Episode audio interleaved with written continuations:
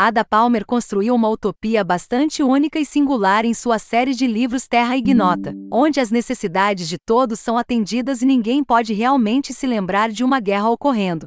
Um condenado pelo nome de Mycroft Caner sentenciado a vagar pelo planeta para servir a todos que conhece, tropeçou em uma profunda conspiração, que mantém o equilíbrio cuidadoso de paz e prosperidade no mundo através de alguns assassinatos muito cuidadosos e seletivos. O equilíbrio está prestes a ceder, e o reino começa a oscilar à beira da distopia. A série Terra Ignota nos apresentou a uma sociedade futura que conseguiu se destacar como um conceito bastante único nos anais da literatura de ficção científica. No primeiro livro, fomos conduzidos pelo mundo e permitido explorá-lo em detalhes tremendos, para conhecer todas as pessoas que o povoam, como pensam e o que fazem com suas vidas. Conseguimos ver o funcionamento interno por trás das cortinas, as familiaridades e diferenças entre o nosso mundo e aquele. Mais importante, conhecemos Mycroft Caner e Carlyle Foster, duas pessoas à margem da sociedade que estão prestes a anunciar a chegada de uma nova era, e com ela uma infinidade de perguntas sobre a natureza humana que geralmente não tem resposta.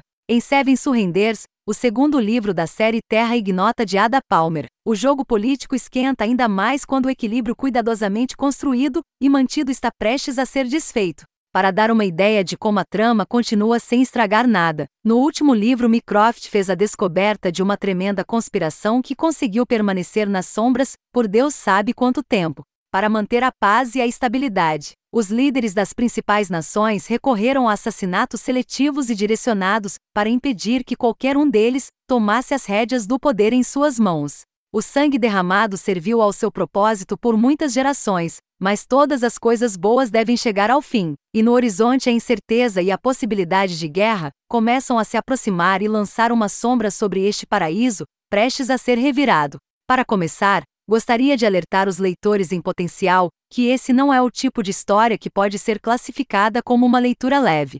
Quero dizer isso no sentido de que a escrita é bastante densa, e cada frase parece ter muito peso e significado para ela. Você não pode simplesmente passar de uma página após a outra e esperar ser capaz de seguir o tópico adequadamente. Este é o tipo de livro em que você precisa tomar seu tempo com cada parágrafo e processar todas as informações que está recebendo. Claro, isso não é apenas um resultado do estilo de escrita do autor, um foco central de Seven Surrenders é o jogo político que está sendo jogado entre as muitas facções e seus efeitos sobre a população. A quantidade de reviravoltas em Seven Surrenders, reviravoltas e intrigas podem muito bem combinar com a corte vitoriana, já que um milhão e um esquemas estão sendo inventados por pretendentes com suas próprias agendas pessoais, como alguém com um pouco de problema quando se trata de lembrar nomes. Na verdade, tive que manter algumas notas pessoais para lembrar quem pertence à política deste universo. Com isso dito, a complexidade definitivamente compensa, pois no final posso dizer com segurança que foi completamente entretido pela tensão e imprevisibilidade do enredo.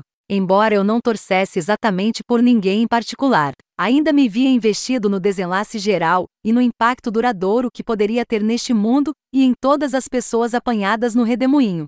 Se os jogos políticos são interessantes para você, tenha certeza de que esse aspecto de Seven Surrender certamente se mostrará um ponto forte. Tal como aconteceu com o livro anterior, este também está fortemente vocacionado para a exploração de filosofias, ideias e hipóteses. Ada Palmer explora a ideia de uma utopia com a maior profundidade possível, perguntando se é realmente possível e o que realmente seria necessário. As pessoas podem ser forçadas a uma utopia? Como eles podem mantê-lo? Que preço teríamos que pagar pela conformidade e cooperação mundial? A natureza humana permitiria tais coisas? A partir daí, mergulhamos em muitas outras questões e questões, como identidade binária de gênero, elitismo, classismo, culto religioso, e a possibilidade de realmente ter uma sociedade mundial não religiosa, vidas moralmente aceitáveis, iniciado. De fato, Seven Surrenders é bastante pesado quando se trata de meditações e reflexões filosóficas. Com Palmer nunca se esquivando de expressar pontos de vista que podem ser arriscados e ofender alguns, mesmo que não sejam os dela. Como você pode imaginar, muitas perguntas não têm respostas definitivas, mas tentam fornecer o máximo de informações e ideias possíveis para levá-lo a fazer suas próprias reflexões.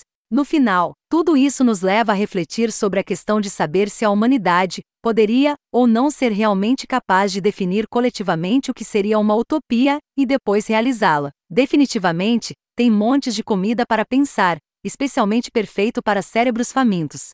Em última análise, o segundo livro da série faz justiça ao primeiro e faz um trabalho maravilhoso ao expandir este mundo, as pessoas que povoam, bem como todas as ideias e conceitos que vêm com o estudo de uma sociedade utópica. É definitivamente diferente de outros livros de ficção científica por aí no momento. E se você gostou do primeiro, To Like the Lightning, então eu recomendo fortemente que você siga suas aventuras.